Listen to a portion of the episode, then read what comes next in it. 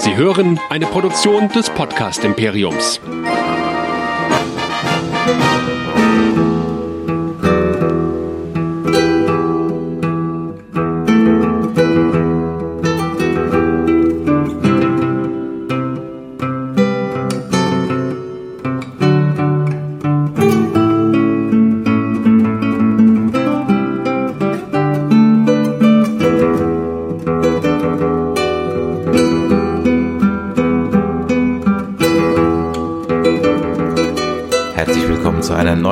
Ausgabe von Nerdizismus, dem Podcast für Nerds und Cosplayer.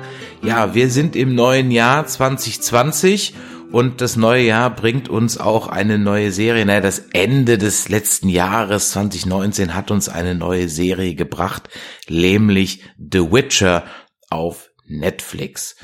Und das ist eine Serie, die kennen die viele, vielleicht haben sie von euch schon gesehen. Wir werden heute ein bisschen drüber sprechen. Achtung, wir reden heute mit Spoilern darüber. Und weil der Michael gesagt hat, da habe ich überhaupt keine Ahnung von. Und ich gesagt habe, da habe ich auch überhaupt keine Ahnung von. Aber ich guck das und ich habe halt mal Witcher 3 gespielt, haben wir einen Aufruf gestartet und der Niklas hat sich gemeldet und hat gesagt, ey, ich kenne mich voll aus im Witcher-Universum und ich habe dazu auf jeden Fall was zu sagen und kann euch da ein bisschen Hilfestellung geben. Und deswegen heute in der neuen Folge im neuen Jahr nicht der Michael, sondern heute mal ausnahmsweise der Niklas. Hallo. Hallo. Ich freue mich hier zu sein. Schön, dass du da bist. Du weißt ja, du kennst das Spiel. Wir fragen unsere Gäste immer als am Anfang nach ihrem Nerdfaktor auf einer Skala von eins bis zehn. Wo ist denn deiner? Ui, das ist äh, eine komplizierte Frage eigentlich, weil es immer so ein bisschen hin und her ist. Ne? Ähm, ich würde mal sagen so sieben, acht, acht. Sagen wir mal sieben. Nee, sieben. Sieben ist okay. ist solide sieben. Bist du irgendwo so ganz besonders drin? Also wo so, so fast schon ja, Geek? Nee, also eigentlich jetzt außer The Witcher halt durch die Buchreihe. Äh, eigentlich nicht so. Ich mag halt die Marvel Comics. Bin großer Fan von Deadpool. Star Wars mag ich auch, aber ich aber auch nicht so extrem. Ich kenne die Filme alle, ich kenne auch eigentlich so ein bisschen die tiefere Ebene, aber auch nicht so hardcore so in allen Bereichen eigentlich, was man sagen könnte, außer Star Trek vielleicht. okay, alles klar. Bevor wir dann in die Besprechung der ersten Staffel einsteigen und du uns ein bisschen was erzählst über die Bücher, die Unterschiede von Buch zu Serie und auch was das Spiel, die Reihe von CD Projekt damit zu tun hat. Für alle, die heute zum ersten Mal dabei sind, Ihr könnt Nerdizismus finden auf ganz einfach nerdizismus.de. Wir sind auf allen Social Media Kanälen vertreten, Facebook, Twitter, Instagram, da könnt ihr mit uns in Interaktion treten. Ihr könnt uns auch eine E-Mail schreiben an info@nerdizismus.de und seit neuestem haben wir auch WhatsApp beziehungsweise Telegram. Da erreicht ihr uns unter 0152 596 47709. Ich wiederhole es nochmal 0152 596 47709 und bleibt auf jeden Fall bis zum Ende der Folge dran, denn wir haben noch ein Gewinnspiel für euch, das wir am Ende nochmal ein bisschen erklären. So, Genug der Vorrede und ich weiß, diejenigen unter euch, die uns länger hören, wissen, der Michael macht das definitiv viel besser als ich, aber er wird auch uns in den nächsten Wochen dann natürlich wieder zur Verfügung stehen, aber wie gesagt, heute für den Witcher haben wir gesagt, bevor zwei Ahnungslose drüber quatschen, holen wir doch zumindest mal jemand dazu, der davon Ahnung hat. So, Niklas, du hast dich gemeldet, du hast gesagt, du hast Ahnung, wie bist du denn zum Witcher gekommen? Eigentlich auch nur durch die Games. ich habe damals auch mit The Witcher 3 erst angefangen, weil das Spiel war halt überall in allen Medien. Und dann habe ich halt auch erst erfahren, ey, es gibt eine Buchreihe. Und dann habe ich halt angefangen, die zu lesen. Und ich finde die Buchreihe besser als die Spiele. das ist jetzt sehr krass, krasses Statement, aber ja, die sind halt sehr vielseitig und äh, ich wusste halt auch nicht wirklich viel von dem, außer was den Spielen so passiert ist in der Story und als dann halt äh, Netflix gesagt hat, ey, die bringen eine Serie dazu, war ich natürlich übelst begeistert darüber, weil das ein bisschen gefehlt hat, ne? Mhm. In meinen Augen. Die Bücher sind mal kein Amerikaner, kein Engländer, kein Australier oder sonst wer, sondern die kommen aus Polen ähm, sind geschrieben von Andrei Sapowski. Und wie viele Bücher gibt's da inzwischen? Also es gibt neben der eigentlichen Geralt-Saga, das sind fünf Bücher, gibt es die zwei Prequel-Bücher. Und dann gibt es nochmal den einzelnen Roman Zeit des Sturms. Und dann noch ein Buch, etwas endet, etwas beginnt. Also sprich neun Bücher, wenn ich mich jetzt nicht irre. Wo steige ich denn ein, wenn ich ganz vorne anfangen will? Am besten mit den Prequels. Also das äh, sind halt äh, das, der letzte Wunsch und das Schwert der Vorsehung. Das sind die zwei Prequel-Bücher. Und du hast im Vorgespräch auch gesagt, der letzte Wunsch und äh, beziehungsweise die Serie basiert auf diesen Prequel-Büchern.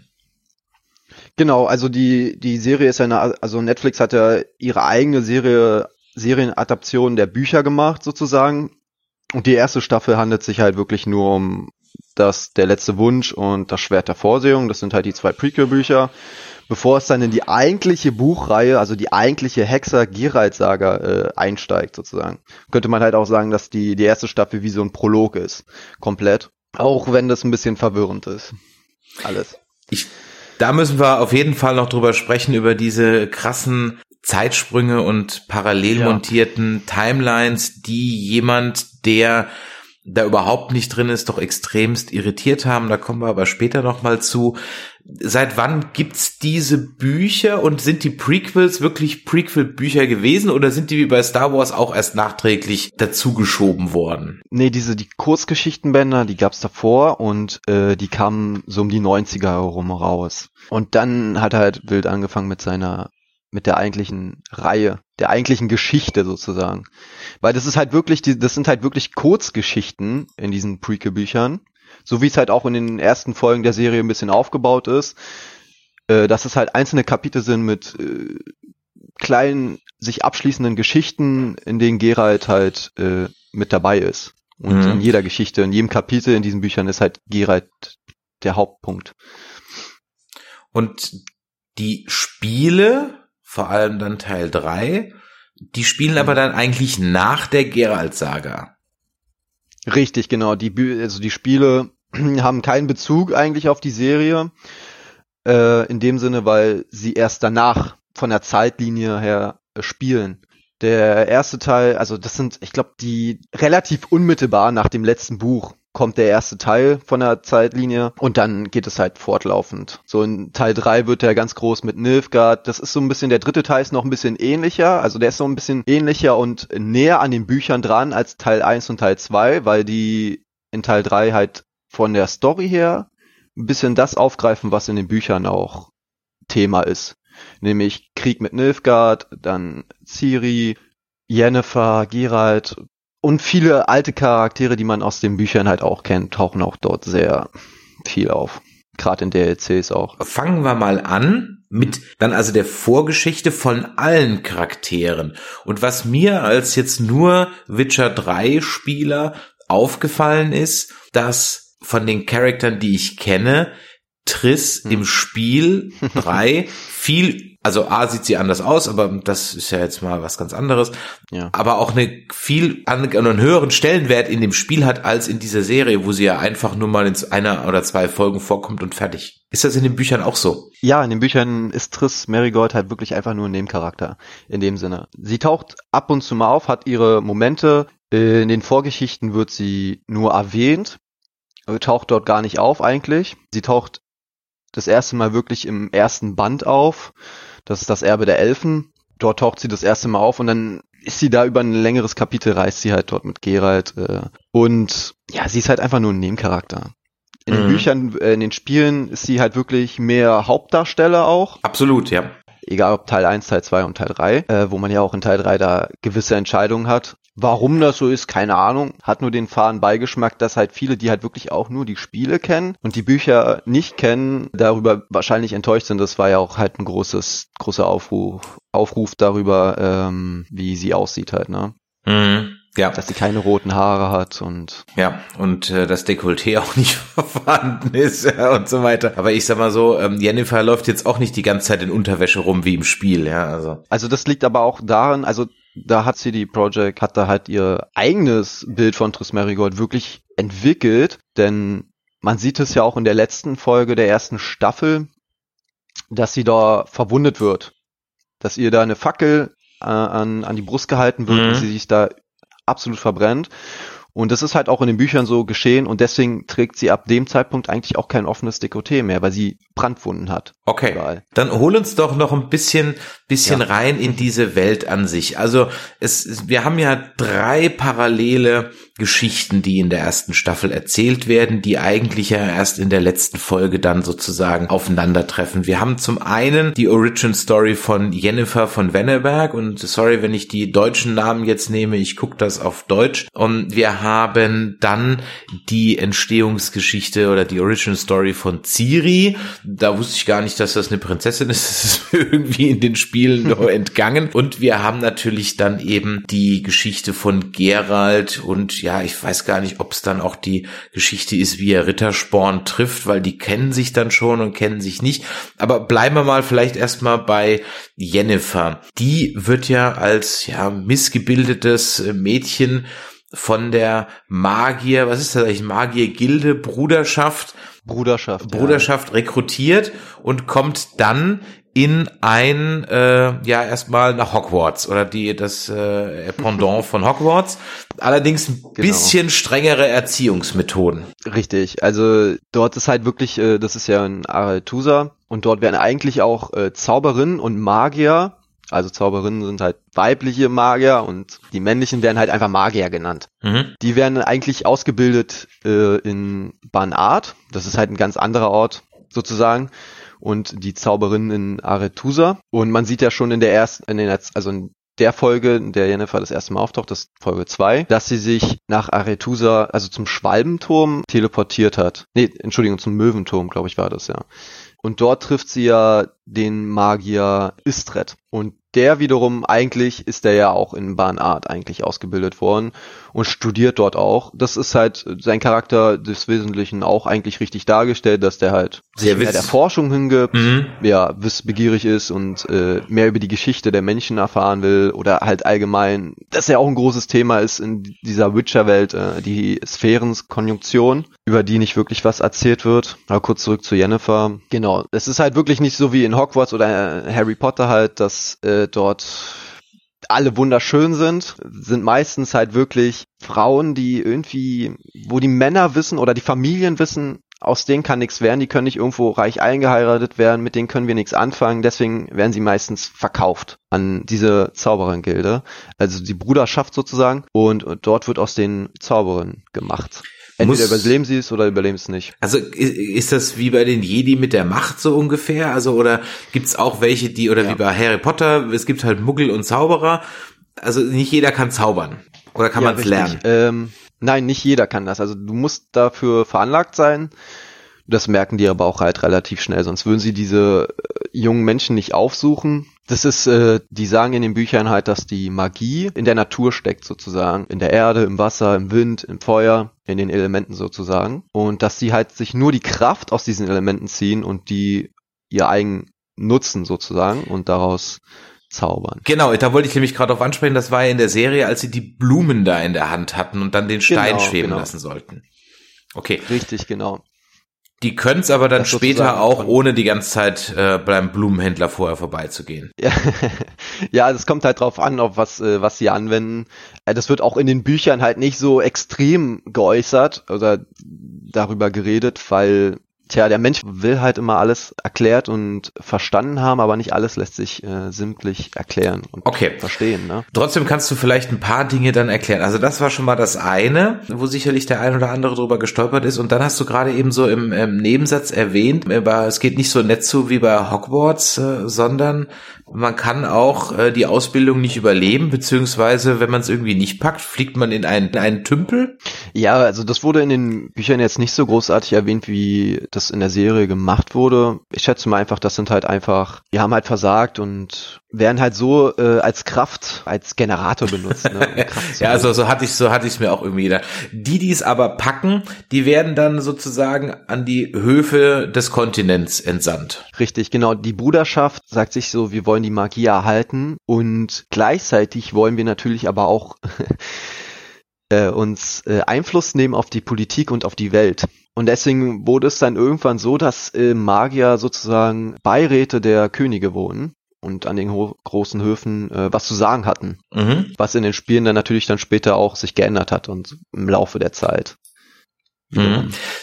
Welche großen äh, Länder gibt es denn, wo wir gerade bei den Königen sind? Also Nilfgaard, ist das eigentlich ein Königreich oder sind das, ist das eigentlich irgendwie eine Sekte? Da müsste man ein bisschen zum Urstein zurückgehen, nämlich so Sphärenkonjunktion. Es wird in, den Se in der Serie, wird es ja auch nicht wirklich richtig erwähnt, nur durch Istred so ein bisschen im Beisatz, wenn er mit Jennifer im Gespräch ist. Und zwar äh, sind die Gnome in diesem Kontinent, Gnome und Zwerge waren die ersten. Dann ungefähr vor mehr als 1500 Jahren kamen die Elfen per weiße, per Schiffe an den Kontinent und dann ungefähr 1500 Jahre vor den Ereignissen der Bücher ne, kamen dann die Menschen auch. Aber da wird sich immer gestritten, ob sie auch per Boote kamen an den Kontinent, auf den Kontinent oder per Sphärenkonjunktion, so wie auch dann die ganzen Ungeheuer kamen. Okay. Und die Menschen haben dann nur Magie durch die Elfen beigebracht bekommen, sozusagen. Die Elfen haben den Menschen gelehrt, die Magie zu nutzen als die Menschen ankamen, haben sich halt die großen vier Königreiche gebildet. Das sind Temerien, Redanien, Ketwin und Ädien sozusagen. Mhm. Und Nilfgaard hat sich dann auch gebildet, das Imperium Nilfgaard. Das war aber halt weit, weit im Süden, weil das Imperium von Nilfgaard wird halt nicht viel gesprochen im Endeffekt. Also wie sich gebildet hat oder so, das, das, das ist halt einfach da. Okay. Man wird halt einfach reingeworfen in diese Welt, ne? Mm, mm, okay, verstehe. Also gehen wir nochmal zurück ähm, zu Jennifer. Die hatte dann ihre Ausbildung abgeschlossen und dann, weil du hast es ja auch eingangs erwähnt, das sind also eigentlich alles eher Mädchen gewesen, von denen niemand wusste, was man mit denen anfangen sollte und manche waren ja auch genau. entstellt. Dann werden die sozusagen einem Makeover unterzogen und dürfen sich dann schön hexen lassen. Richtig, genau. Und sie werden auch unsterblich, kann das auch sein? Oder nur sehr alt? Nein, der Alterungsprozess äh, verlangsamt sich sozusagen durch die Magie. Also, aber ich möchte jetzt auch nichts falsch sagen. Also in den Büchern wird nie wirklich gesagt, dass jemand durch Altersschwäche gestorben ist. Aber es wird halt auch nicht gesagt, dass sie unsterblich sind. Okay. Aber ähm, Jennifer sagt ja extrem irgendwann. Extrem alt auf jeden Fall. Genau, weil ja. Jennifer sagt ja irgendwann, ich habe schon drei Leben gelebt oder sowas in der Serie jetzt. Ne? Richtig. Genau, genau. Ja, es ist ein bisschen übertrieben gesagt gewesen in der Serie, weil in den Büchern später erfährt man in einem Beisatz in den, in den späteren Bändern, äh, sagt sie beiläufig ihr Alter. Ähm, aber naja, ich möchte nicht so viel spoilern. ähm, ja, du sollst nur neugierig machen, nicht spoilern, ganz genau. Ähm, aber de facto ist Jennifer auf jeden Fall älter als Geralt. Und Geralt kann natürlich durch seine Mutation auch älter werden als ein normaler Mensch. Okay, das heißt also, diese, diese Hexen werden dann auf die Menschheit im wahrsten Sinne des Wortes losgelassen. Okay, und dann sollte ja Jennifer nach Nilfgaard gehen, hat sich dann aber geweigert, dahin zu gehen und ist stattdessen einfach woanders hingegangen. Das habe ich auch nicht so ganz verstanden. Man kann sich also auch weigern. Naja, eigentlich nicht. Die Bruderschaft bestimmt, wo die ganzen Novizen sozusagen nach ihrer Ausbildung hingehen, an welchen Hof, um die Kontrolle natürlich zu behalten über ihre Lehrlinge auch, um so natürlich Einfluss zu nehmen. Jennifer wollte dem das aber nicht so. Sie wollte nicht nach Nilfgaard. Sie wollte natürlich ein bisschen mehr Freiheit, dies, das und hat dann halt sich so schon dagegen verschworen und ist dann nach in ihre alte Heimat Edien gegangen und hat sich da den König dann ja auf den Ball geschnappt sozusagen. Das hat man ja mhm. gesehen. Ja, richtig. Das Deswegen hat sie auch den Namen Jennifer von Wengerberg, weil sie sie kommt aus Wengerberg und äh, Wengerberg ist halt äh, ist halt eine Stadt aus Edien. Kurz genau. ist das ähm, in den Romanen auch so äh, wie bei ähm, Game of Thrones, dass also alles eingedeutscht wurde. Also Rittersporn fällt mir da so ganz spontan ein oder liest du es im polnischen Original, weil du es ganz und da heißen nee. die ganz anders oder wie ist das? Nee, ja gut, das ist halt immer so eine Übersetzungsfrage. Ne? Also klar, Rittersporn ist das beste Beispiel. Der heißt natürlich Jaskier im Original, im Polnischen und dann zu Deutsch dann Rittersporn. Äh, was die Städte angeht, das, das weiß ich gar nicht genau. Ich glaube, die wurden halt eigentlich relativ originalgetreu übernommen. Okay. Äh, vom Namen her. Nur was die Eigennamen der Charaktere angeht, wurde halt, wenn dann äh, Geralt heißt auch Geralt, also. Bleiben wir aber noch, bevor wir zu Geralt kommen, gehen wir jetzt erstmal noch auf äh, Cyrilla von Zintra. Äh, das mhm. ist ja die zweite äh, wichtige Hauptcharakter. Ich habe Genau. Auch beim Gucken der Serie habe ich festgestellt, dass ich in meinem Kopf irgendwie Dragon Age, also die Dragon Age Spiele von BioWare und The Witcher irgendwie völlig vermengt haben, so als dann bei The Witcher Drachen aufkam, ich so, hä? Gab's denn Drachen in The Witcher? das war doch in Dragon Age und Elfen, äh, waren da Elfen? Ich kann mich überhaupt nicht mehr, die waren doch alle in Dragon Age. Also der Look der Serie, muss ich sagen, auch wenn ich da jetzt gerade ein bisschen reingrätsche, ist extrem, also der hat mich so viel mehr an Dragon Age erinnert als an The Witcher irgendwie oder oder The Witcher hat oder Dragon Age hat von The Witcher geklaut oder wie auch immer. Also in meinem Kopf sind wirklich diese zwei Spiele und auch der Look and Feel so völlig durcheinander geworfen. Meinst du jetzt gerade. nur auf die Spiele bezogen? Ja, nur auf die Spiele bezogen, Oder? nur auf die Spiele bezogen, mhm. ja. Ja, also was die Spiele angeht, hat ja The Witcher sich sowieso immer so extrem, was das Bilde der Fanta Fantasy-Welt angeht, reichlich bedient, ne? Also äh, gerade in der Spielreihe sieht man das halt, dass sehr vieles nach Fantasy aussieht. Mhm. Es sieht nach Fantasy aus. Ja. Auch, auch Klamotten, dies, das. Und das haben die halt auch in der Serie halt ein bisschen untergebracht, finde ich. Also mhm. es, es wirkt nicht so, wenn man das mit Game of Thrones vergleicht, obwohl ich diesen, diesen Vergleich nicht gerne mache, weil man es eigentlich nicht vergleichen kann. Im ich finde, es kann man, ich finde auch, ich bin da bei dir. Es ist, es hat bisher eigentlich nichts von Game of Thrones, außer dass es Schwerter und Pferde Nein. haben. Ja. Richtig, also nur weil es halt beides Fantasy ist und mittelalterlich ist, es kann man es halt nicht vergleichen. Man vergleicht ja auch Game of Thrones nicht mit Herr der Ringe, de facto.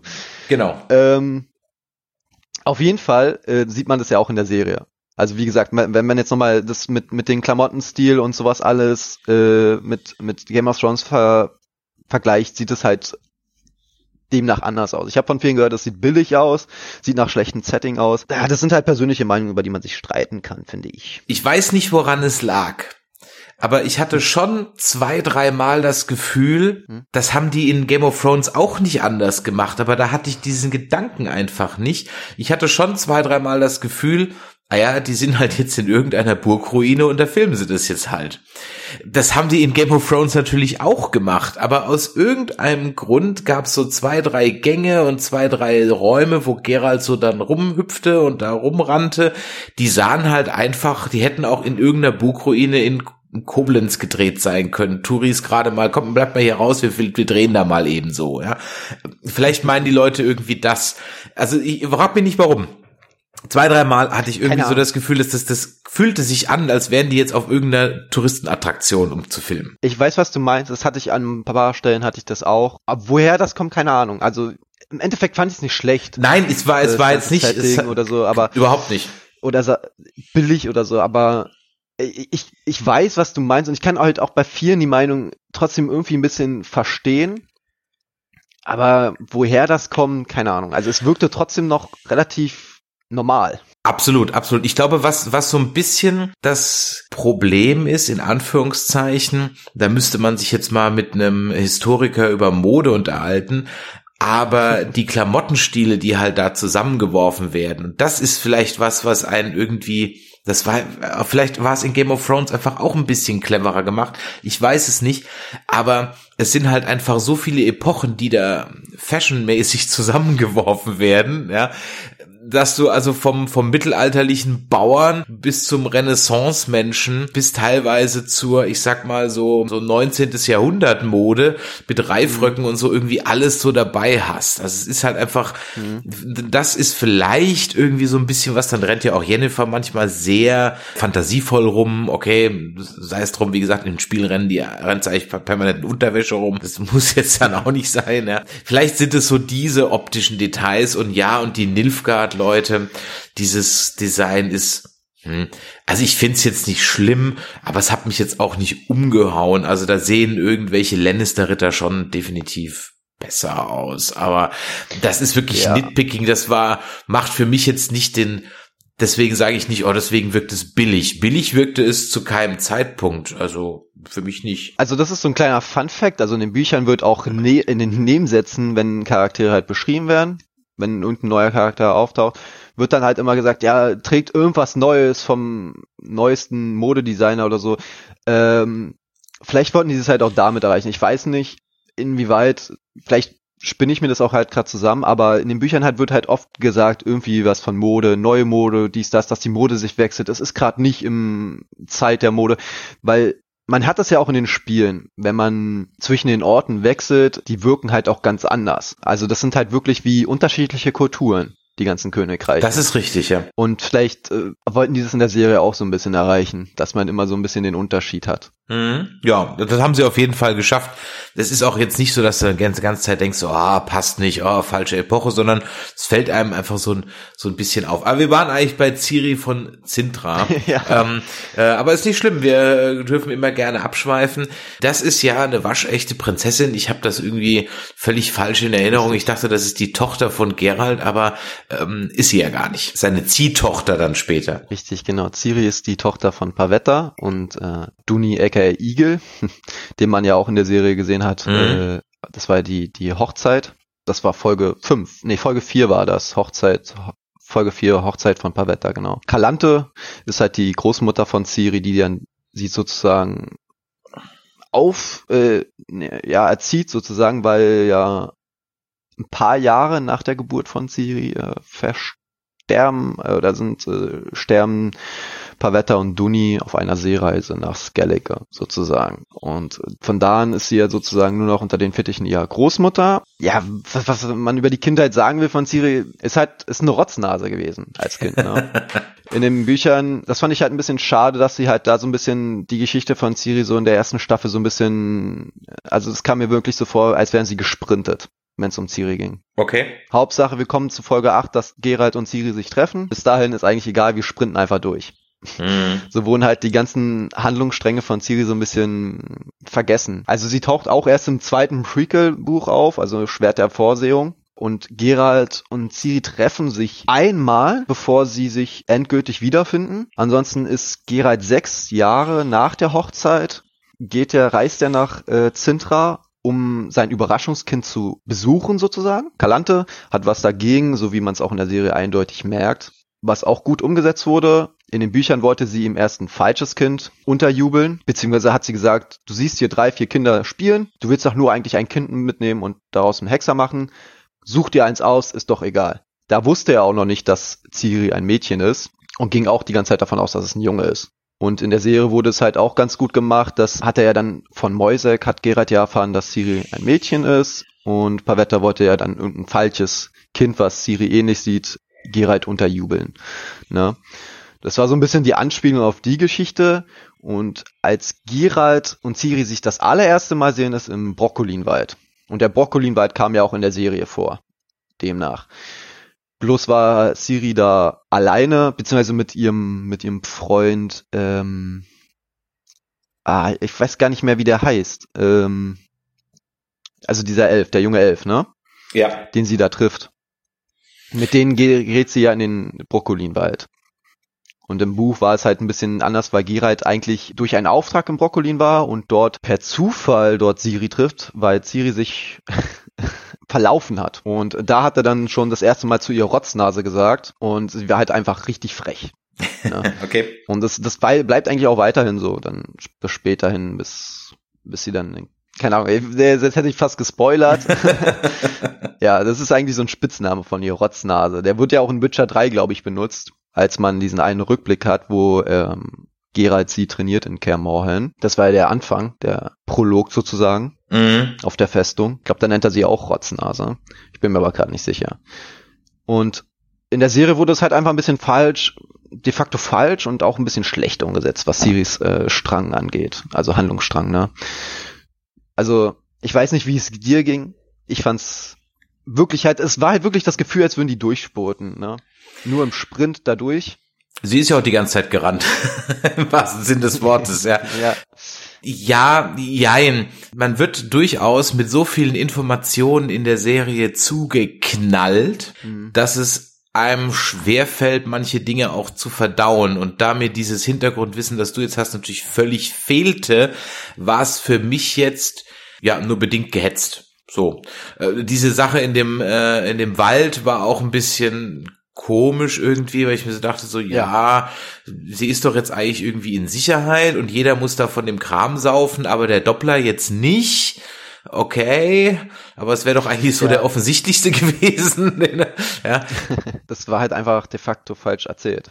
Okay, wie wäre es denn richtig erzählt worden? Naja, also eigentlich macht das keinen Sinn, dass sie den Brokkolinwald äh, erwähnt haben im, in der Serie, weil der hat eigentlich eine ganz andere Bedeutung. Das sind Trianen, ne? das sind Elfen, die dort zurück ähm, sich zurückgezogen haben vor den Menschen und kein Mensch darf den Brokkolinwald betreten. Das ist halt einfach ein Abkommen zwischen den Menschen und den Elfen. Also wirklich Mensch im Sinne auch- des, im, im Menschen im Sinne, also Zwerge schon, Menschen nein. Ja, Oder auch keine Zwerge. Okay, also die, Elfen, wollen für sich bleiben. sich Okay, bleiben. genau, okay. Hm? Ja, die Elfen wollen für sich bleiben. Die wollen ihren Wald beschützen, weil der Wald heilig ist. Und äh, das hat man ja auch in der Serie gesehen, als ähm, Siri dann in den Wald läuft per Trance und äh, ihr Begleiter dann ihr hinterher rennt und davon im Fall getroffen wird. Und dann sieht man ja auf einmal die ganzen Totenschädel und so Ja. auf dem Boden. Das sind halt einfach Menschen, die in den, die den Brokkolin zu nahe kamen. Ne? Und eigentlich lassen die Trojanen auch keinen mehr aus dem Brokkolin raus, der einmal dort drin ist. Und die, die Drianen bestehen halt einfach nur aus weiblichen Personen, die entweder noch rein elfblütig sind oder Halbelfen sind. Weil oft kommt es vor, dass sie sich halt einfach Männer schnappen, die in den Brokkolin verschleppen, oder welche Männer, die sich in den Brokkolin verlaufen, dort aufnehmen, dann mit den Zeu äh, Kinder zeugen und dann schicken die, die die Männer wieder weg, um dort so für Nachfahren zu sorgen. Und Okay. deswegen sind dann irgendwo im Laufe der Zeit dann immer weniger vollblütige Elfen dort, sondern nur noch halbblütige oder viertelelfige, äh, Viertel, ja, Mhm. zum Viertelelf. Und deswegen war das einfach ein bisschen komisch, dass sie die das erwähnt haben im Brokkolin, weil es war der Sinn dahinter, dass sie den Brokkolin hatten. Im Buch war das so, dass halt Siri von dem Brokkolinwasser trinken soll. Ja. Und der bindet dann meistens die jungen Mädchen an den Brokkolin, sozusagen, Okay. dass sie zu Trianen ausgebildet werden. So. Im Buch war das so, dass Siri davon getrunken hat und dann wurde sie gefragt, was sie will, was ihr Schicksal ist und dann hat sie halt in Trance gesagt, ihr Schicksal ist Geralt von Riva. Mhm. Er ist meine Vorherbestimmung. Und somit konnte sie mit Geralt zusammen den Brokkolin wieder verlassen. Was in der Serie halt einfach, ja, das, das, also es hat einfach keinen Sinn gemacht, dass sie diesen Wald mit reingebracht haben. Das hat einfach auch für Zuschauer, die wirklich keinen Bezug haben, macht das auch keinen Sinn, weil du warst ja auch, wie du gesagt hast, ein bisschen verwirrt, weil ja, da fehlt halt einfach der Bezug.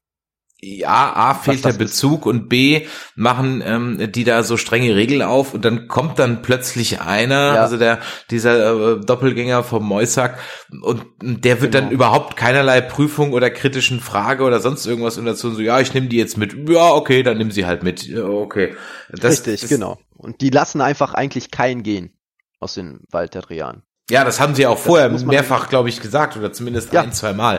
Deswegen war es irgendwie sehr, sehr komisch und vor allem, wenn, dann hätte man ja auch mit diesem Wahrheitssaft da ja eben äh, halt eben auch die Möglichkeit gehabt. Aber okay, also am Ende des Tages stimmt aber, dass sich da, dass sie sich dann eben mit ähm, oder irgendwann auf Gerald trifft.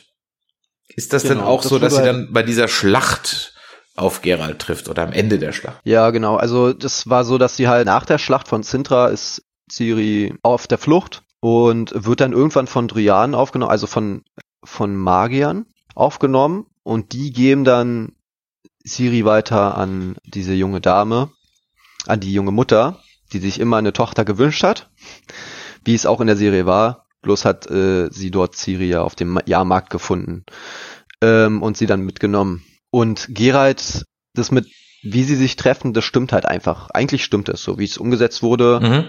Ich fand nur den letzten Beisatz lustig in der Serie, wie äh, Siri dann gefragt hat, ja, wer ist Jennifer? Ähm, es hat ein bisschen geschmunzelt, weil sie ja die Träume davor hatte, mit der Anhöhe von Sonnen, wie Geralt dort steht und nach Jennifer ruft sozusagen. Ja. Und deswegen ist sie ja natürlich dann aufgewacht und in den Wald gerannt und wollte zur Anhöhe von Sonnen, weil sie dachte, Geralt wäre da. Aber Geralt kam ja gerade mit, äh, mit dem Kaufmann zu seiner Hütte. Ja. Und also das, also das Kapitel in den Büchern fing so an, dass Geralt halt einfach einen Kaufmann namens Yoga, Yoga trifft, der feststeckt mit seinem Wagen und dann sagt so, hey, es wird bald dunkel, hier ist eine gefährliche Gegend, hier sind gefährliche Monster, ich helfe dir. Sagt der Kaufmann, ja, ich hab nichts mehr, was willst du als Bezahlung? Und da sagt dann Geralt, ja, das Recht der Überraschung. Dann will ich der Kaufmann ein. Und dann passiert es auch so, wie es halt in der Serie passiert ist, dass Geralt gebissen wurde. Und dann rettet der Kaufmann Geralt das Leben und Geralt hat die ganze Zeit ist in Trance und hat da irgendwelche Visionen bzw. Träume die ganze Zeit. In der Serie hat er halt nur Träume von seiner Mutter hauptsächlich. Mhm. Und im Buch hat er mehr Träume davon, äh, wie ihm Leute sagen, er soll seiner Vorherbestimmung folgen, seinem Schicksal und das Schicksal, sein Schicksal ist nun mal Ciri. Äh, was in der Serie, warum, bei einer Serie hat er eindeutig die ganze Zeit die, das, die Meinung, Schicksal gibt es nicht, Vorherbestimmung ist Bullshit und der folge dem nicht. Mhm. Er, er hält nichts davon. Und auf einmal in der letzten Folge äh, kommt ja der Sinneswandel dann und er will ja unbedingt Ciri finden und sie beschützen und retten. Und eigentlich passiert das ja, also passiert das im Buch laut äh, seinen Träumen, die er hat. Weil ihm dann auf einmal klar wird, Ciri ist sein Schicksal und er muss sie finden. Verstehe. Ja, das ist vielleicht ein, ein Kritikpunkt der Serie, dass doch viele Charakter von einer Folge auf den anderen im wahrsten Sinne des Wortes ihren Charakter ändern. Also ja. die sind mal so, mal so, was wahrscheinlich in den Büchern sicherlich irgendwie einen Hintergrund hat, weil sie irgendwas erlebt haben. Aber dadurch, dass wir halt diese auch irren Zeitsprünge haben, die meiner Meinung nach dramaturgisch völliger Irrsinn sind, keinerlei Effekt bringen und einfach nur Leute verwirren, ähm, äh, ist es halt auch wirklich teilweise wirklich äh, schwer zu folgen. Aber äh, bleiben, bevor wir da auf die Serie nochmal eingehen, wir haben ja noch den äh, Hauptprotagonisten äh, noch gar nicht angesprochen, nämlich Gerald von Riva, den Hexer und ja auch seine Hexergilde. Sag doch mal ganz kurz, was sind denn Hexer? Du hast vorhin gesagt, man kann Hexer machen. Genau, also Hexer sind mutierte Menschen, die in einer Kräuterprobe unterzogen werden und diese überstehen schon nicht alle und danach werden sie im harten Training ausgebildet. Diese Kräuterprobe und sie werden Kräuterprobe unterzogen und gleichzeitig äh, Magie erzeugt, dass sie natürlich übermenschliche Sinne haben, bessere, schnell, äh, schnellere Fähigkeiten, super stark sind, oder nicht super stark, sondern etwas stärker sind als normale Menschen halt. Sie sind halt dazu gemacht, um Ungeheuer zu töten, weil ein normaler Mensch nicht im La in der Lage wäre, ein, ein Monster zu töten, weil mhm. Monster halt äh, demnach halt sind Monster. Deswegen fürchten sich ja die Menschen vor dem Monster. Ja. Sonst wären es ja demnach kein Problem. Ne? Sie wurden halt von Menschen und Zauberern erschaffen äh, aufgrund der Monsterprobleme. So das muss man sagen, äh, diese Mutation oder diese Ausbildung überleben so drei bis drei von zehn Jungen überleben diese. Und es sind halt auch eigentlich nur männliche, weil Frauen diese Kräuterproben nicht überleben würden, komplett nicht. Okay. Würde gar nicht gehen. Also das wird, in der Welt der Hexer sind die Frauen halt eindeutig schwächer. Und die würden das überhaupt gar nicht überstehen. Deswegen gibt es nur männliche Hexer. Und ja, das, das ist halt eigentlich sozusagen dazu zu sagen, dass das, äh, das alles, was Hexer angeht. Sind geboren, um Monster zu töten, sozusagen. Mhm. Gut, Gerald ist einer davon. Was trinkt genau. er denn immer, bevor er in den Kampf Genau, das sind geht? sein, genau, das sind seine Hexertränke. Das sind halt äh, unterschiedliche Mitte, je nachdem, wie man will. Das wird ja auch in den Spielen äh, behandelt, das Thema Hexertränke, wo man seine eigenen Tränke brauen kann. Äh, in den Büchern wird nicht direkt erwähnt, was sie machen. Okay. Sie verstärken, also manchmal wird erwähnt, sie verstärken dann in dem Sinne seine Sinne äh, oder dass er noch besser sehen kann, noch besser hören kann. Mhm. Okay. Weil Hexer durch die Mutationen werden natürlich auch die Augen verändert und sie haben eigentlich nie Probleme bei Nacht zu sehen, ganz eindeutig. Ähm, deswegen hat er auch so eine gelben, also so eine gelben Augen. Mhm. Das sollen so ein bisschen katzenähnlich dargestellt sein, die Augen. Verstehen. Das, deswegen. Mhm. Und Gerald kommt aus Riva, was dann auch eine Stadt ist wahrscheinlich. Nein, das ist de facto nicht richtig. Gerald ist ein Findelkind. Er war auch ein Kind der Überraschung und seine Mutter treffen wir ja auch in der Serie, die war Zauberin. Und er wird dann von Wesimir nach Kermorhen gebracht. Und dort wird den Kindern gesagt, oder wird dem meistens dann entweder ein Name gegeben, ein Vorname, Geralt hat, heißt Geralt. Und Wesimir hat halt gesagt, nimmt euch noch einen Beinamen, das wirkt dann vertraulicher und äh, sympathischer gegenüber anderen Menschen, als wenn ihr nur Geralt heißt. Also einfach nur Verstehe. Ja, deswegen hat er sich mhm. dann ausgedacht, er nimmt Geralt von Riva. Im Buch hat er das auch mal kurz erwähnt, äh, dass er eigentlich einen viel längeren Namen nehmen wollte, der ein bisschen lustig klang, war so ein bisschen französisch. Ähm, also übelst kompliziert. Aber er hat sich dann doch für Geralt von Riva entschieden. Und ein Fun Fact, also äh, ich weiß nicht, inwieweit ich das jetzt spoilern darf. Ach, mach ruhig. kann. er wird später in den Büchern, wird er von der Königin von Rivien, wird er zum Ritter geschlagen und bekommt den Beititel offiziell Geralt von Riva. Okay was ziemlich lustig ist, also, also ziemlicher Fun Fact. Du hast ja gesagt, du hast ja erst mit den Games angefangen, das heißt, du hast ja ein Bild von äh, Gerard im Kopf. Jetzt hast du das genau. Bild von Henry Carroll zusätzlich und du hast die Bücher gelesen. Passt das denn so weit vom optischen her? Sieht der so aus, wie er aussieht? Ja, es passt so weit. In den Büchern wird er nicht als so stämmig beschrieben, so wie er in der Serie ist. Das haben die, glaube ich, halt eindeutig ein bisschen gemacht, um ein bisschen der, den Games näher zu kommen, damit er so als Kraftpaket wirkt. Aber Henry hat das, Henry Cavill hat das halt äh, extrem gut Geralt umgesetzt mit seiner mürrischen, launischen Art und halt gleichzeitig auch sein ähm, böses Lächeln, was in den Büchern immer beschrieben wird. Ähm, und halt, dass er halt auch, ähm, wenn er will, nicht so freundlich wirkt. Mhm. Sehr bedrohlich. Das hat er ganz gut umgesetzt und äh, auch die Erscheinung und das Auftreten von Geralt von Riva in der Serie ist sehr gut umgesetzt, bin ich der Meinung. Mit der beste Charakter, der umgesetzt wurde. Äh, ich bin eigentlich mit allen Charakteren zufrieden, die umgesetzt wurden, bin ich ehrlich. Bei Ciri bin ich noch ein bisschen im Schwanken, weil die ein bisschen schwach umgesetzt wurde, aber das liegt halt auch daran, dass sie halt nicht so wirklich also nicht wirklich äh, im Vordergrund steht. Mhm. Sie hatte keine Chance dazu. Ne? Ja. Die Umsetzung ist eindeutig erfolgt, also äh, erfolgreich umgesetzt worden man kann sich nicht beklagen, bin ich der Meinung. Bin auch froh, dass sie, dass sie die, die grässliche Narbe an seinem Hals eingeführt haben, die er in, in der Schlacht in Vysima bekommen hat mit der Striege. Weil die fehlt in den Spielen zum Beispiel. Okay. Weil die äh, Entwickler damals gesagt haben, sie wollten diese Narbe nicht hinzufügen an seinem Hals, weil sie dann davon ausgehen, dass Geralt zu hässlich wirkt. Und ja, demnach bin ich halt einfach froh, dass sie diese Narbe doch hinzugefügt haben in, in der Serie, weil sie halt wirklich äh, auch Bestandteil der Bücher ist. Verstehe. Faktor. Ja, kommen wir mal zur Serie, denn äh, du haben ja auch gesagt, wir wollen jetzt nicht zu viel über die Bücher spoilern. Das können wir dann vielleicht in den ja. nächsten Staffeln dann nach und nach ein bisschen mehr enthüllen. Kommen wir zur Serie.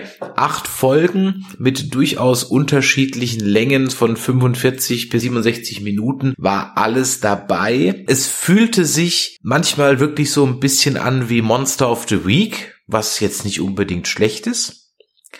Mhm. Aber was halt wirklich, und das ist ja mehrfach schon angeklungen, wir haben es auch schon kurz erwähnt, sind halt diese nicht nachvollziehbaren und auch erst durch einen Satz eines Charakters nach fünf Minuten überhaupt merkbaren Zeitsprünge. Haben die Richtig. irgendwie einen oder eine Grundlage auch in den Büchern? Ist das irgendwie so eine Erzählart oder ist das eine Freiheit, die sich die Serie nimmt und dann erschließt sich mir allerdings nicht warum? Also zum Teil ja und zum Teil nein. Also in den Prequel-Büchern wird halt Geralt hauptsächlich, ist der der Mittelpunkt, in jedem Kapitel taucht er auf weil es um Geralt geht. Er wird dort eingeführt, seine Vorgeschichten werden genannt. Und dort wird halt auch ein bisschen gesprungen immer mit der Zeit. Gerade im ersten Buch ist er an einem Ort und dann erinnert er sich an eine Geschichte zurück, sozusagen.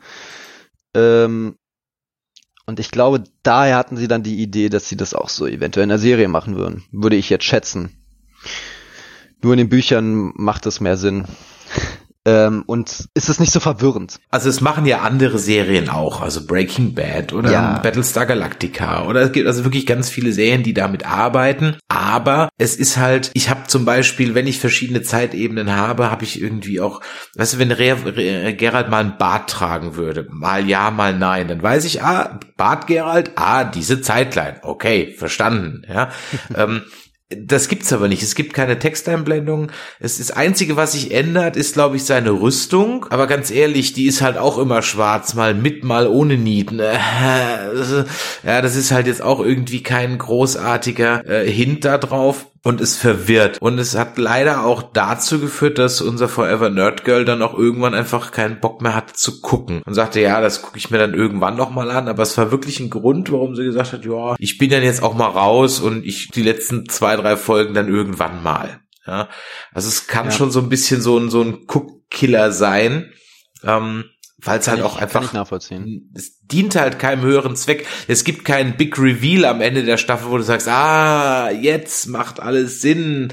Sondern so, mhm. äh, nee, okay, das ist so ein bisschen in den, aber das heißt, wenn er aber in den Büchern dann ist schon eindeutig, er erzählt was und dann, ach, habe ich euch schon die Geschichte vom Drachen erzählt und dann zack, kommt dann die Geschichte vom Drachen. Nicht, nicht, nicht so ähnlich, sondern also in, im Buch ist jetzt das erste Kapitel der, der, der Kampf mit der Striege. Ja. Und da verletzt er sich ja halt. Mhm. Ähm, wie schon erwähnt, am Hals und das ist halt eine tödliche Verletzung und deswegen geht er zum Schrein von Melithilde und geht dort zur höheren Priesterin Nenneke und lässt sich dort heilen von den mhm. Priesterinnen. Und dort ist er dann immer wieder in meiner Gegenwart und redet mit denen und dann kommt halt irgendwas davor, dass sozusagen das Kapitel springt und äh, man jetzt weiß, okay, das ist jetzt eine Erinnerung von Geralt oder Vielleicht ist es auch die Zukunft oder die Vergangenheit. Es wird halt nicht direkt erwähnt.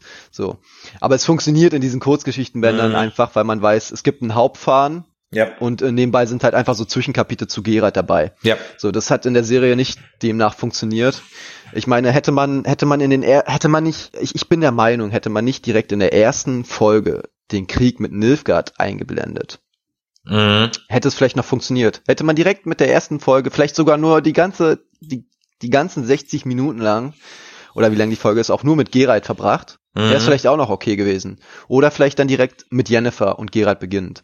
Weil diese Charakterstränge, also von der Zeit her, sind sogar noch ähnlicher beieinander als die mit Ciri. Mhm. Und deswegen ist es ziemlich verwirrend. Bisschen untertrieben. Also man merkt es halt auch irgendwann und dann denkst du, hä, wann bin ich jetzt wieder? Und dann hat man so ein ja. permanent ungutes Gefühl beim Gucken, aber halt leider kein gutes Spannungsgefühl. Also das, ja, das muss man wirklich sagen, wenn sie da nochmal, es, es, es gibt ja heutzutage werden ja auch schon Filme gepatcht und geupdatet. Also es läuft ja jetzt im Kino schon nicht mehr die Version von Cats, die von einer Woche lief. die haben ja, wirklich, das habe ich auch mitbekommen. Die haben wirklich bei, irgendwie zwei Katzen noch Klamotten mhm. angezogen oder irgendwas noch geändert und haben dann eine neue Version drauf. Vielleicht bringt ja Netflix auch mal irgendwann eine neue Version vom Witcher und macht dann einfach ein paar Texttafeln rein, ein paar Texteinblendungen oder wenn sie ganz viel Geld haben, dann machen sie Henry Cavill den digitalen Bart dann dran, ja. Nicht ja, ab, ja. Dann kriegt er einen digitalen das Bart dem, mal mit dran. Dem, ist keine schlechte Idee mit dem Bart, aber die Faktor ist einfach, äh, mag Gerard kein Bart. Das war in den Spielen, war das eine Option, sich ein Bart wachsen zu lassen aber er hasst eigentlich Bärte. Er hasst das wie die Pest. Er nörgelt auch, wenn er mal länger als, also wenn er so ein Drei-Tage-Bart hat oder ein bisschen länger ist als ein Drei-Tage-Bart, dann nörgelt er rund um die Uhr, dass er sich rasieren muss, weil ihn das sowas von sehr stört. Ach, guck an, und fast ja. jeder im Spiel hat sich den Bart reingeklebt. ja. Ja, es hat er auch, es war ja auch nicht schlimm. Also ich meine, im, im Spiel wirkt es halt, es ist ja, da ist er ja auch schon älter dann, ne? Mhm. Und man merkt es ja in den Spielen, ist er vom Charakter her auch schon weiser als in den Büchern. Nicht so launig in den Spielen vor allen Dingen und so mürrig wie in den Büchern. Mhm. Also könnte man es mit dem Alter schieben und dass er dann halt sich doch ein Bart wachsen lassen hat, um die so die Weisheit so ein bisschen zum zum Anschein zu bringen zu lassen. Ne? Könnte man damit verbinden, sage ich mal. Mhm. Aber okay. es, ja, aber im Endeffekt war das nur eine Option. Jetzt äh, sind wir schon wieder beim Spiel angekommen. Das ist auch ein gutes Stichwort, denn ich habe jetzt gelesen, es wird ähm, A ist es auf Steam wieder ganz vorne in den Charts. Ja, ja. Und äh, du wirst es auch nochmal anfangen und willst es streamen, hast du gesagt. Ja, richtig. Ich würde es, also ich, ich werde streamen, ja. Ähm, nachdem der Podcast hier veröffentlicht ist und jeder schon mal reingehört hat, weil sonst macht es ja keinen Sinn. ähm, würde ich ihn ganz gerne wieder auf meinem, meiner Stream-Plattform, würde ich den New Game Plus äh, nochmal durchspielen mit allen DLCs, also über 100 Stunden, äh, weil das Spiel doch extrem geil ist. Kommentierst du dann auch ähm, so die Hints zu den Büchern? Ja, ja, natürlich, na klar. Also das ist, das ist ja sowieso das Lustigste überhaupt, weil in den Spielen tauchen so viele Easter Eggs dazu auf, was in den Büchern war und was so beiläufig erwähnt wird. Ja, also, ja, natürlich, klar. Also ich bin auch bereit, dort noch mehr Fragen zu beantworten, falls natürlich. Äh, also, das, das ist doch super. Das heißt, wenn ihr also ähm, komplett in die Witcher-Welt dann mal eintauchen wollt und das bisher nicht gemacht habt, ich, ich muss ja ganz ehrlich sagen, mir erschließen sich ja Let's Plays nicht, weil ich zock jetzt halt auch schon seit 30 Jahren oder länger und denke mir immer, warum soll ich den anderen dabei zugucken, wenn ich das selber machen kann. Aber ich glaube, in dem Fall bietest du wirklich einen Mehrwert, vor allem für jemanden wie mich, der halt grundsätzlich Tagebucheinträge und Texteinblendungen, die nicht vorgelesen werden in Rollenspielen, einfach alle wegklickt. ja. Konsequent wegklickt. Ja. Einfach weg. Einfach weg. Sagt er was? Nee, brauche ich das? Ach, wenn es Das verwirrt mich natürlich auch manchmal, gerade bei sowas wie Dragon Age oder, oder ist es The Witcher oder ich glaube Dragon Age ist es. Da kannst du ja so unendlich viel Kram sammeln. Und ich Das weiß halt, Skyrim zum Beispiel. ja, und Skyrim auch. Und ich weiß halt immer nie, welchen von diesem Scheiß ich dann jetzt am Endeffekt eigentlich brauche oder nicht. Was mir aber auffällt ist, ich schaff's halt immer ohne Craften. Ja, also zumindest sag ich mal rudimentäres Craften, aber so dieses komplette, oh, ich züchte mir jetzt eine Pflanze und dann mache ich noch die Nebenquest, um mir diesen Honig zu besorgen. Und dann mixe ich das zusammen, wenn ich dann aber dafür muss ich aber nachts an der Stelle sein. Und dann kriege ich vielleicht das Mega-Item, das mache ich nicht. Aber wenn wenn du das machst, dann bleibt dir das unbenommen. Und dann können die Leute bei dir auf Twitch, sag noch mal den Ten, auf auf Twitch ist es, ne? Genau, auf Twitch würde ich streamen und äh, mein Name ist äh, Dr. Feelgood. Doktor ausgeschrieben und mit K geschrieben, weil mit C schon vergeben war. Und da ich sowieso Deutscher bin, also ist es ja auch nicht verkehrt, es mit K zu schreiben. Prima. Also dann schaut doch mal vorbei im Twitch-Kanal von Dr. Feelgood, vom lieben Niklas. Vielen Dank dafür. Ähm, ich glaube, wir haben jetzt eine Stunde gesprochen. Du könntest wahrscheinlich noch stundenlang reden, aber du brauchst noch ein bisschen Ja. mehr Futter, wenn die zweite Staffel dann kommt. Also ich bleib auf jeden Fall dabei. Ich denke auch, dass das hier sehr hilfreich war für den einen oder anderen, dann doch noch mal mitzukommen. Ich kann euch an der Stelle wirklich nur empfehlen, schaut's euch an, wenn ihr es noch nicht geguckt habt. Wir haben gar nicht so viel gespoilert, also von daher, ja, Eigentlich nicht, Ähm, von daher, wenn ihr noch Fragen habt, dann schreibt sie in die Kommentare und der Niklas wird sie ganz sicher beantworten. Für viele, die die erste Staffel ziemlich anstrengend fanden, was ich natürlich nachvollziehen kann mit den ganzen Zeitsprüngen, die zweite Staffel sollte demnach eigentlich nicht mehr so sein, weil ab da an eigentlich nur noch das fortlaufend ist. Also was, wenn es dann wirklich nach der eigentlichen Buchreihe geht, man hat natürlich schon gemerkt, als jemand, der die Bücher auch kennt, dass in der ersten Staffel vieles geändert wurde zu den Büchern. Ähm, aber in, ab der zweiten Staffel sollten eigentlich nicht mehr so eine extremen Zeitsprünge von Jahrzehnten vorkommen. Okay, dann, Das wollte ich noch mal kurz sagen. ja, dann Um sind vielleicht wir ein bisschen Hoffnung zu bringen. dann sind wir an der Stelle also frohen Mutes. Ich glaube, im Herbst nächsten Jahres geht's auch schon weiter. Ich glaube, die drehen schon, wenn ich mich recht entsinne. Ich meine, ich hätte es- Jetzt im Frühjahr habe ich gehört, ja, ab Februar wollen die beginnen. Genau, ja. Bis Mitte Sommer wollen die beenden.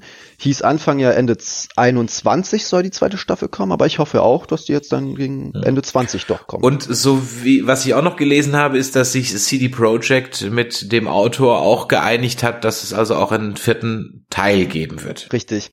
Was ist, naja, also der dritte Teil war ein guter Abschluss, aber klar, ich freue mich auch auf den vierten Teil natürlich. Ja, also das bleibt auf jeden Fall alles sehr interessant.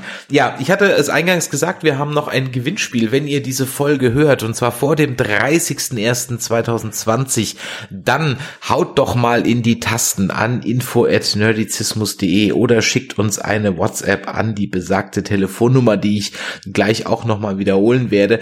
Und zwar möchten wir von euch nämlich wissen, was wir in 2020 mal becasten sollten. Welche Spiele, welche Filme, welche Serien oder welches Thema oder auch welche Interviewgäste wollen, sollen wir mal einladen? Was habt ihr da also für Ideen, was ähm, wir mal besprechen sollten? Schreibt uns eine E-Mail an info@nerdizismus.de, schreibt rein, worauf ihr Bock hättet, was wir in 2020 mal bekasten wollen und ihr könnt natürlich dafür auch was gewinnen.